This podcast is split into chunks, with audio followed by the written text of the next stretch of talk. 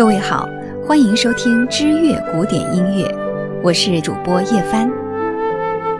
今天我将为您介绍圣桑的《天鹅》。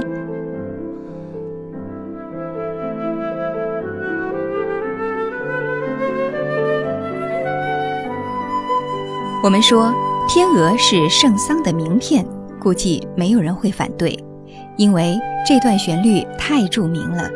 著名到无论何时，只要你的眼前浮现出天鹅形象，所配的背景音乐百分之九十九都会是圣桑的这一段《天鹅》。你是不是和幼年时的我一样，犯下过这样的错误，认为这首《天鹅》是芭蕾舞剧《天鹅湖》中的哪个桥段？当问到自己的音乐老师，他会这样回答你：他俩没关系，压根儿就不是出自于一个作曲家。你啊，肯定是把《天鹅之死》和《天鹅湖》混淆了。《天鹅之死》是俄罗斯芭蕾舞剧编导米哈伊尔·福金在一九零五年为安娜·巴普洛娃所创作的芭蕾独舞，背景音乐用的是圣桑的这一首《天鹅》，而《天鹅湖》是柴可夫斯基的四幕芭蕾舞剧，《天鹅湖》表现的是童话大团圆，里面没有天鹅之死。那么接下来，我就为您正式介绍这首名曲《天鹅》。圣桑的《天鹅》是他所创作的管弦乐组曲《动物狂欢节》中的第十三首。《动物狂欢节》是圣桑五十一岁时所创作。当年圣桑的既定旅行演出，因为自己在和声与旋律中批评了瓦格纳以及德国音乐，从而遭到了瓦格纳拥趸们的排挤。除了在维也纳和布拉格，其余的演出均被迫取消，这让圣桑大为光火。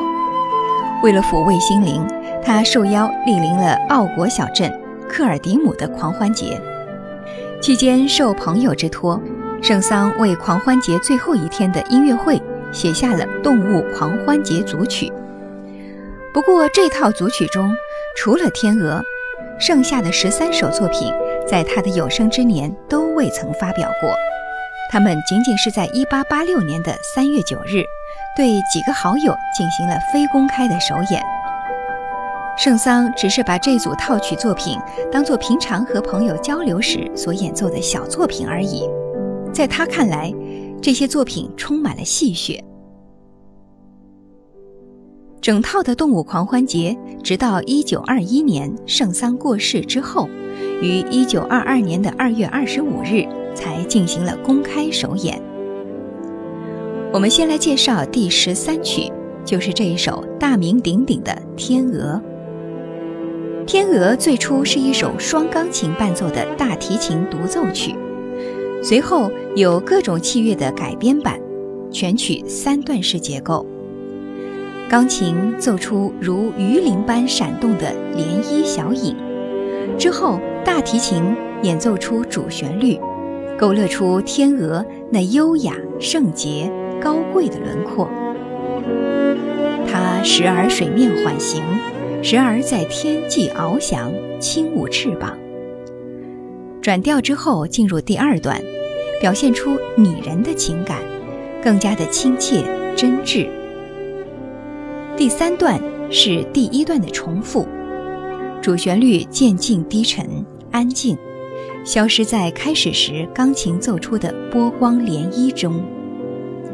圣桑的《天鹅》与巴普洛娃的独舞《天鹅之死》可谓是绝配。各位听友，这里是知乐古典音乐，我是主播叶帆。今天我为您介绍的是法国著名作曲家圣桑的作品。天鹅，在下一期的节目中，我们将详细为您介绍动物狂欢节，欢迎您继续关注。